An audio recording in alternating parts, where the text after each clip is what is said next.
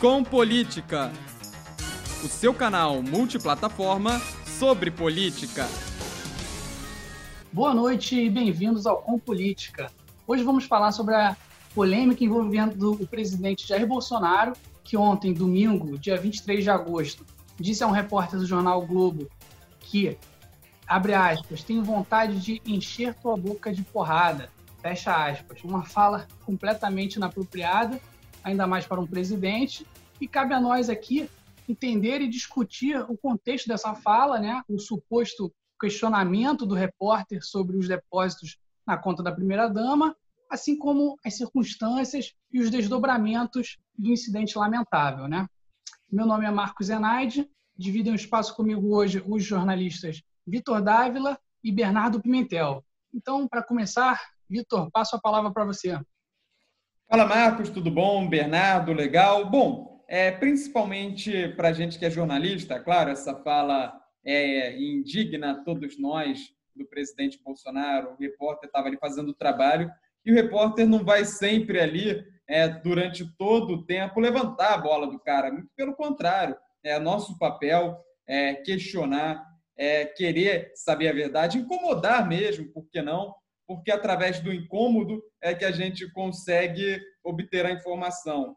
Então, condenável essa fala do presidente Bolsonaro, ele que vinha até melhorando um pouquinho o trato com a imprensa, vinha sendo mais maleável, é, de certo ponto, principalmente durante o começo dessa crise que a gente vive atualmente, ele vinha com frases terríveis, a gente lembra do Idaí, do não sou coveiro, ele vinha até tentando se policiar mais, Claro, isso não diminui é, a gravidade das coisas que ele já falou anteriormente e das coisas que ele virá a falar no futuro, que foi o caso aí do, do de encheria, encheria sua boca de porrada. Foi assim a frase que ele falou para o repórter do Globo. Toda a solidariedade ao nosso colega jornalista, toda a solidariedade ao veículo de imprensa que foi atacado e o presidente tem que aprender que a imprensa não é formada apenas de, apenas de veículos que vão levantar a bola dele. Vide alguns deles que foram citados no inquérito das fake news do Supremo Tribunal Federal. A imprensa tem o papel de questionar. Todos os presidentes foram questionados a vida inteira. O Lula foi, Fernando Henrique Cardoso foi. E eu não lembro de nenhuma ignorância tão grande desse ponto. Bolsonaro tem que se preocupar mais em governar o país, que tem mais de 120 mil mortos, já chegamos a 120 mil, é, certamente. Então, tem muito ainda para ser feito, ao invés de dar fora imprensa, ao invés de imitar. Fala, Bernardo. Esse comportamento dele, às vezes, lembra o comportamento dele na época que ele era deputado federal, né? Inclusive, muitos episódios que aconteceram ali na Câmara marcaram muito o mandato dele, como aquele de 2003 com a Maria do Rosário, muitos episódios com Jean Willis, né, na qual ele bate de frente, ofende, usa termos vulgares. Isso não pode mais estar acontecendo, né, pela posição que hoje ele ocupa de presidente da República. Então ele deveria mesmo tomar cuidado com essas falas, né? e colocar ordem né, nas falas, porque hoje ele ocupa tudo que ele ocupou, então ele tem que mudar realmente o discurso. É, só para complementar, eu tenho visto muita gente falando que o Bolsonaro é, ameaçou, que ele fez algo absurdo, e realmente é absurdo, mas eu só acho importante é, manter o mesmo padrão de julgamento quando vem do outro lado também, porque não é só o Bolsonaro que fala esses absurdos, não faltam exemplos de figuras públicas, repórteres, celebridades que publicamente falaram coisas até piores, como desejar a morte do presidente Bolsonaro, ao meu ver, desejar dar porrada, e entre desejar dar porrada e entre desejar é, a morte, eu vejo como mais grave desejar a morte, como fez o editor da Folha de São Paulo, Hélio Schwartzman, que publicou um texto inacreditável com o título Por que torço para que Bolsonaro morra? Um título está online, repercutiu bastante na mídia quando, quando foi é, lançado. Da mesma forma, uma atriz da Globo, é, Maria Flor, que falou numa live que sentia vontade de matar o presidente. É, uma outra, Um outro caso do filho do, do advogado Cacai. Esse, para quem não sabe, é um advogado famoso de Brasília, advogado José Dirceu, de diversos políticos. Filho dele foi no Twitter para dizer que o Adélio deveria ter girado mais a faca. Então, assim, esses absurdos vêm dos dois lados. É claro que o, o, o presidente, no seu lugar, ele deveria é, agir de forma mais civilizada, né? Mas ele realmente não tem essa qualidade, infelizmente. É, o Marcos, eu entendo o seu argumento, mas eu sou obrigado a discordar de você pelo seguinte motivo, justamente pelo que você falou no final da sua fala. Uma coisa é a Maria Flor falar, uma, falar isso, uma outra coisa é o diretor da Folha. Claro, o diretor da Folha é ainda mais grave, ele usa um veículo de comunicação para falar, editor, perdão, para falar algo do tipo. Ok, talvez tenha sido um pouco descabido, mas outra coisa o presidente da República. É, eu, Vitor Dávila, vamos supor que eu fale, não estou falando isso, tá? Suposição. Eu quero que o Jair Bolsonaro morra. Eu sou Vitor Dávila, quem sou eu? É um jornalista, repórter, que tem um podcast do Com Política. Jair Bolsonaro vira para o repórter, para o jornalista Vitor Dávila. Eu quero dar um soco em você, eu quero encher sua boca de porrada. Não é maior? Não aumenta o negócio? Então, o presidente da República falar é uma, é coisa, uma pessoa comum, ainda que seja o editor da Folha de São Paulo, é outra. Então ele não pode jamais, ele é o presidente da República, ele não governa para meia dúzia de gado, porque ele não governa nem para os 57 milhões que votaram nele, ele governa para meia dúzia de gado que fica chamando ele de mito, é o que ele faz atualmente. Então, é, ele precisa assumir a presidência da República, que ele não assumiu até hoje, e ele é presidente de 200 milhões de brasileiros. Não é da meia dúzia de gado que segue ele. E ele, na condição de presidente da República, não pode falar isso para um repórter, não pode falar isso para um jornalista de jeito nenhum. Eu só gostaria de acrescentar que, sim, eu concordo, ele não poderia ter falado isso, mas ao mesmo tempo ele foi eleito justamente por esse jeito dele de falar tudo que vem na cabeça. Ele não é uma pessoa muito é, é, mascarada, ele é muito transparente, né? E de certa forma tem gente que vê isso como um lado positivo. Eu não vejo isso como um lado positivo, tá? Para deixar isso claro. Mas o que eu acho errado é o argumento de que o, que o Bolsonaro fala acaba refletindo na população. Muita gente está dizendo que ele, por ele ter falado isso teria legitimizado uma, uma, uma maior violência na população. É, mas a realidade não é essa, tá? É, por desespero de muitos opositores do, presidente, inclusive a Globo, é que a violência não aumentou no Brasil desde que o Bolsonaro assumiu a presidência, tá? Como é, profetizava a turma do ele não, de acordo com eles, os homossexuais, por exemplo, seriam exterminados se Bolsonaro fosse eleito. Mas não. É, desde a eleição de Bolsonaro, a violência tem diminuído no nosso país. Isso é algo que é importante salientar, porque é a realidade, tá? É, não sou eu que estou dizendo isso. Quem diz isso é o Fórum Brasileiro de Segurança Pública e também o Núcleo de Estudos é, da Violência da USP. Tá? Tem diversas reportagens, é só pesquisar. É, em 2019, tivemos uma queda abrupta no número de homicídios é, no nosso país, como jamais vimos antes. Essa é a realidade, que é pouco falada. Em 2019, foram 41 mil, 41 mil homicídios tá? que é um número muito alto, mas é uma, representa uma redução de 27% em relação ao ano anterior. Tá? Para ter uma ideia, em 2017, o Brasil alcançou o recorde de 61 mil mortes por homicídio. No final do quarto, isso era o quê? No final do quarto mandato, tá? Do consecutivo do PT.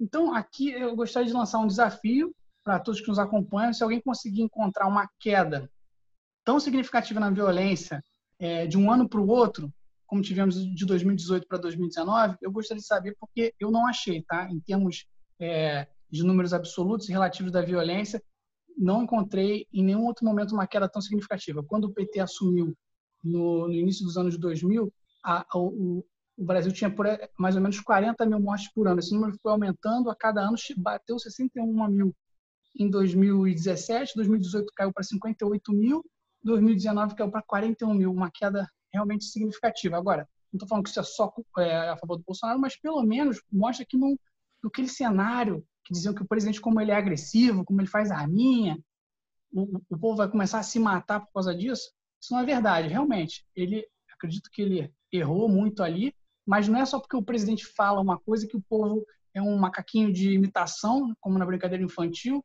e, e vai repetir. Né? Se fosse assim, o povo estaria também estocando vento no governo Dilma, até saudando a mandioca também. Né? Essa questão do Bolsonaro, eu acho que tem muito mais a ver, por exemplo, com, com ali o, a relação dele com a imprensa do que com a violência propriamente dita. Eu não acredito também, assim como o Marcos, que fazer a minha, é, é falar que vai fuzilar a petralhada, como ele já falou. Isso daí não, isso daí não vai de forma alguma estimular a violência no Brasil. Muito pelo contrário, é, houve boas é, políticas públicas, principalmente na alçada ali do ministro Sérgio Moro, quando ele ocupava a pasta da Justiça e Segurança Pública, ponto do Bolsonaro que em determinado momento colocou o Sérgio Moro lá com carta branca, mas aí a gente tira o mérito logo depois que o Bolsonaro vai e tira essa carta branca quando o Sérgio Moro é, começa ali a querer fazer a coisa correta, a manter ali a Polícia Federal atuando da maneira que tem que ser, sem interferência, e o Bolsonaro passa a querer a interferir na, na, na corporação. Claramente, ele falou isso na reunião ministerial, isso daí tem materialidade. É, antes que peguem algum parente ou algum amigo meu. Então, acho complicado isso. Mas não é essa a discussão, a questão da violência.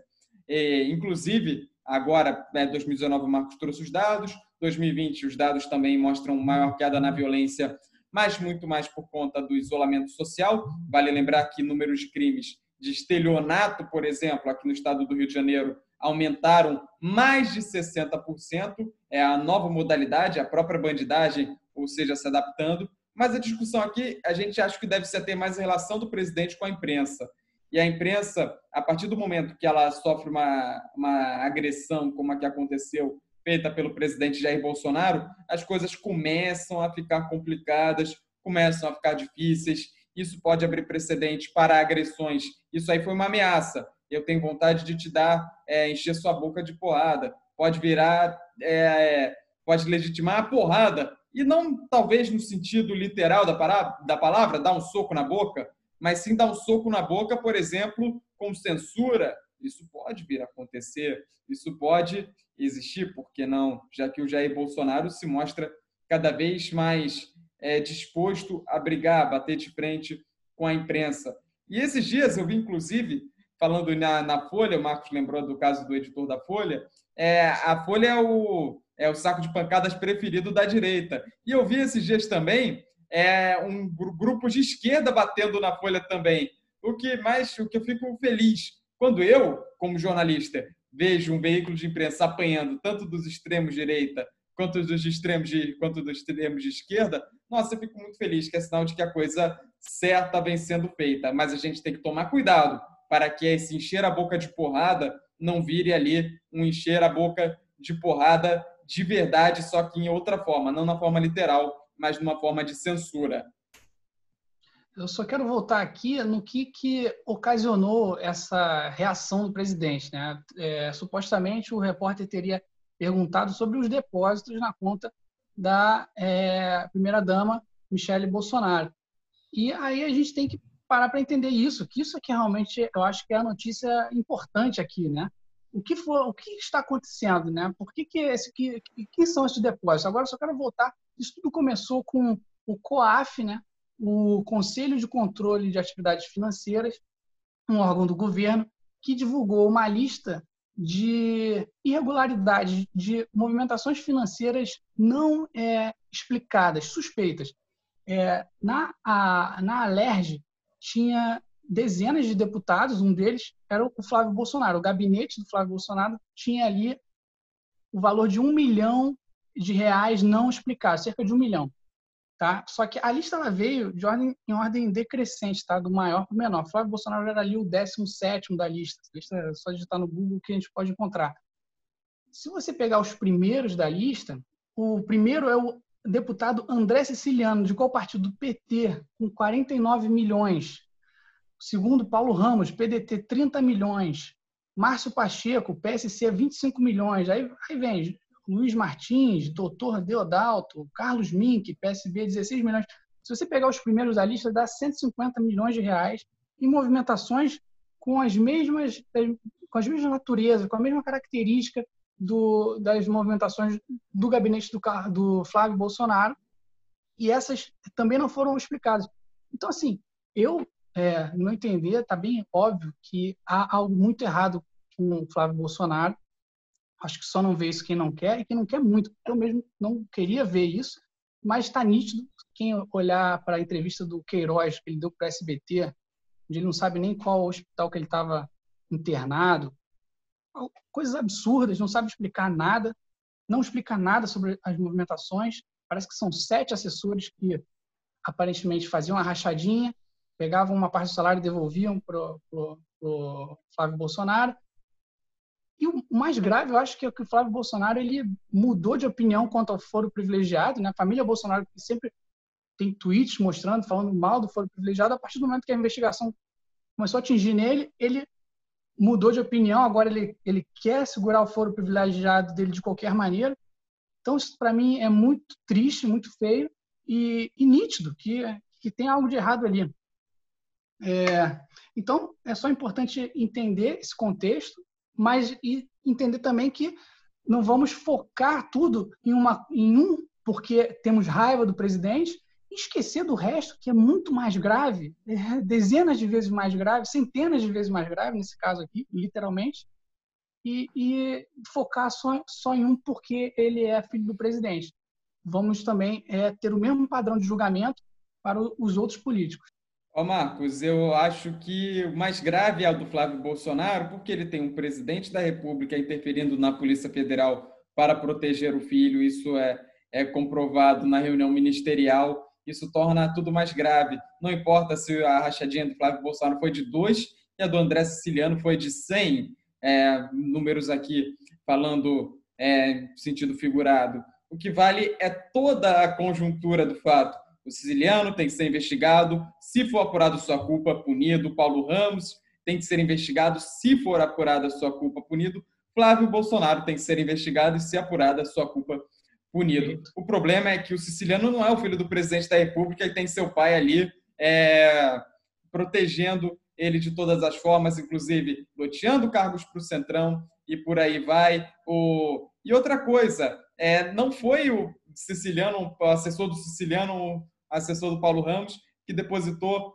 mais de 80, 89 é, mil é, reais em cheque na conta da primeira-dama. Eu pergunto, presidente, por que o Queiroz depositou 89 mil na conta da sua esposa? Essa é a pergunta. Então, a conjuntura do fato vai muito além de valores. Todos têm que ser investigados, se apurada a culpa, punidos as movimentações atípicas e por aí vai. Nesse caso, vai muito além de valor, vai além de uma conjuntura política. O prejuízo causado pela suposta rachadinha é um, e o prejuízo causado pelos é, cargos loteados ao centrão não vai superar, não vai ser muito maior? Olha o tamanho da coisa. É a gente analisar friamente o número das movimentações financeiras divulgados pelo COAF, vai ter o do Flávio Bolsonaro pode até ser menor, mas e o resto? E tudo o que essa movimentação menor levou a acontecer?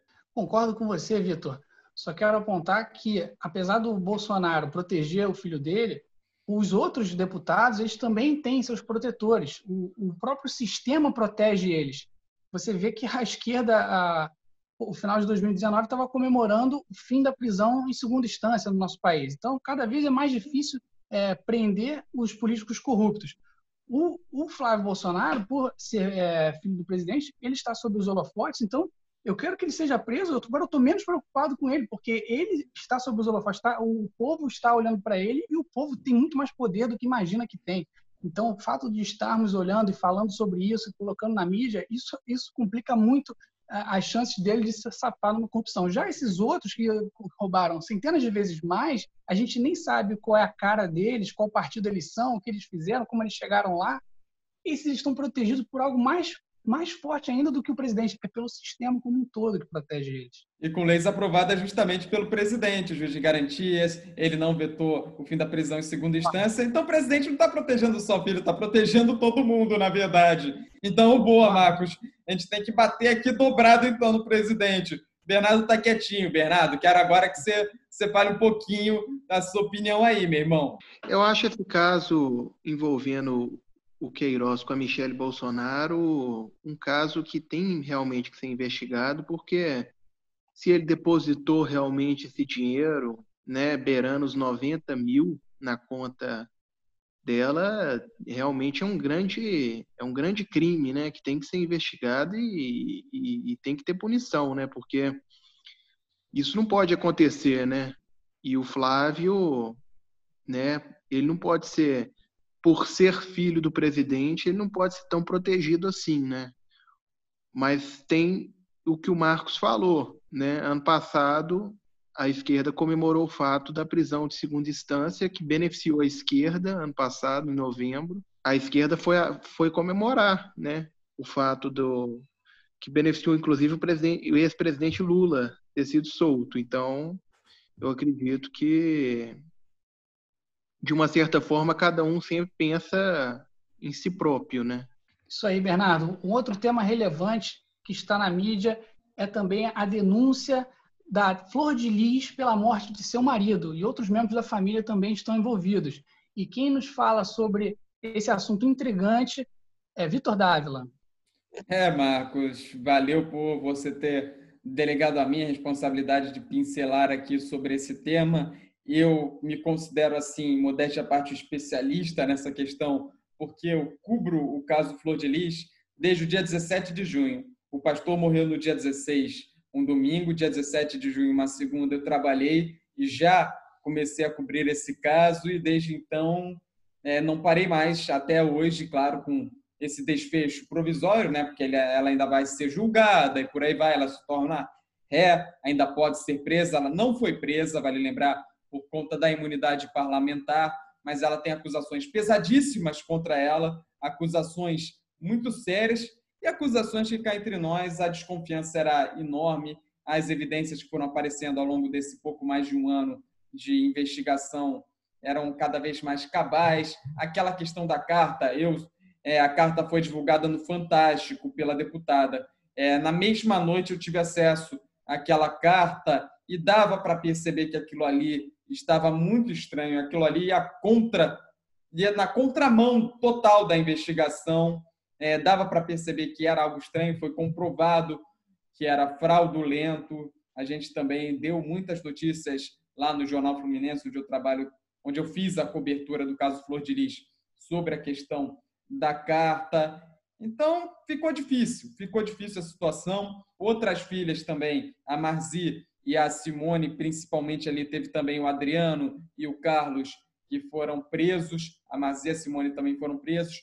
O envolvimento da Simone era algo já claríssimo, aí depois o da Marzi ficou tão claro quanto, a Marzi, inclusive, que foi colocada ali até como a segunda, eles fizeram ali a hierarquia, né? A Marzi ficou em segundo, é, na, na, na, na, hierarquia do caso Flor de Lis, era a Simone que ocupava essa questão, e claro, Flávio e Lucas foram os primeiros a serem, a serem pegos. O Lucas foi ali, claramente o bucha na história, ele que acabou indo lá comprar arma para o Flávio atirar, mas no final das contas, analisando friamente o caso, um crime ali numa família totalmente de fachada, é, aquele aquele teatro dos cinquenta e tantos filhos, aquilo ali, se sabia, era muito difícil.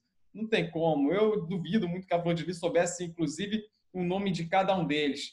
Foi comprovado isso também. Tinha ali os principais e tinha outros ali que ela chamava de filhos, mas que não tinham as mesmas regalias dentro daquela casa em Pendotiba, onde aconteceu o crime. Regalias também como funções hierárquicas mais altas na igreja propriamente até funções parlamentares no gabinete dela, depois que ela foi eleita nas eleições de 2018, com pretensões eleitorais. Inclusive, isso é, acabou desencadeando uma suspeita de nepotismo e rachadinha, conforme divulgado pelo delegado Alan Duarte na coletiva de hoje, que eu acompanhei. E outro detalhe também que pode estar incluso na motivação do crime: se sabe que são motivações financeiras, já que o Anderson do Carmo controlava as finanças da igreja e da família, mas tem também uma apuração é, feita por mim com exclusividade no ano passado pelo Jornal Fluminense, uma outra investigação em curso em paralelo na delegacia 72ª DP de São Gonçalo, no qual o pastor Anderson do Carmo, com uma empresa que ele teria sozinho, sem a participação da deputada Flor de Lis, vale lembrar, sem a participação dela, a empresa investigada, empresa na área de seguridade de saúde, plano de saúde, algo do tipo, investigada por fraude documental. E foi levantada pela distrital, na época, uma suspeita por aquela equipe que estava lá. Já foi trocada a equipe, vale lembrar. A equipe que estava lá ano passado não é mais a mesma que está hoje. Aquela equipe levantou uma possibilidade do pastor Anderson do Carmo estar tentando alçar um voo solo, ou seja, inclusive com pretensões políticas eleitorais. Isso, apuração minha, no ano passado. Isso também, também poderia ter motivado o crime. Então, duas coisas: a questão financeira e essa, é, é, essa vontade do pastor alçar o voo solo. Estava ruim para todo mundo aquela situação. É, para a Flor de Lis, ela não queria mais ficar ali, embora ela fosse a pessoa que aparecesse, mas quem controlava tudo era o Anderson. E o Anderson também aparentemente queria sair daquilo ali e ser o Anderson e não ser mais o marido da Flor de Lis, Marcos. Vitor, infelizmente vivemos num país onde a justiça tarda e falha. O que o povo quer saber é se haverá justiça nesse caso. Você tem uma opinião sobre isso? Olha, as evidências são claras. A Flor de Lis já virou ré pelo crime, por ser a mandante do assassinato. Então, os crimes já estão imputados a ela pela Polícia Civil e pelo Ministério Público ela vai ser levada a júri e, caso ela seja afastada do mandato dela de deputada federal, ela será presa. Ela já não pode mais sair do país e não pode mais fazer quaisquer deslocamentos, a não ser de Niterói, onde tem residência fixa, para Brasília, onde exerce o seu mandato como parlamentar. Eu acredito que nesse caso, sim. Eu acho que não tem mais como não ser feita a justiça. A conjuntura já não permite mais, ô Marcos. É, nesse caso ficou muito na cara, né, de que ela tem participação no caso, né, porque ela está envolvida, né, porque já tem mais de um ano que aconteceu, né, foi em junho do ano passado, né, então ainda bem que pelo menos nesse caso a justiça conseguiu de alguma forma demonstrar que ela teria participação no caso, né. Ficamos por aqui. Eu quero agradecer a todos que nos acompanharam. E para ter mais informações, vocês podem nos encontrar nas redes sociais em compolítica. Muito obrigado mais uma vez. Passo a palavra para o José Vitor e até semana que vem.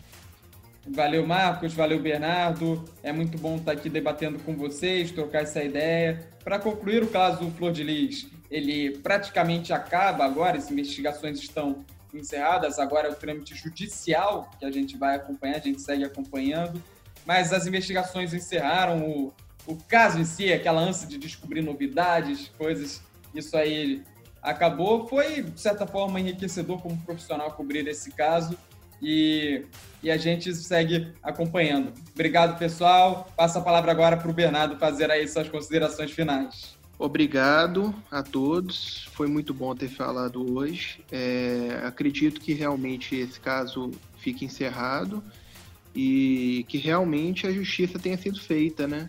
Até porque, por mais que tenha passado um ano, né, mais de um ano, é muito importante que, pelo menos em algum instante, isso tenha acontecido. Perfeito. Muito obrigado, pessoal, e até semana que vem.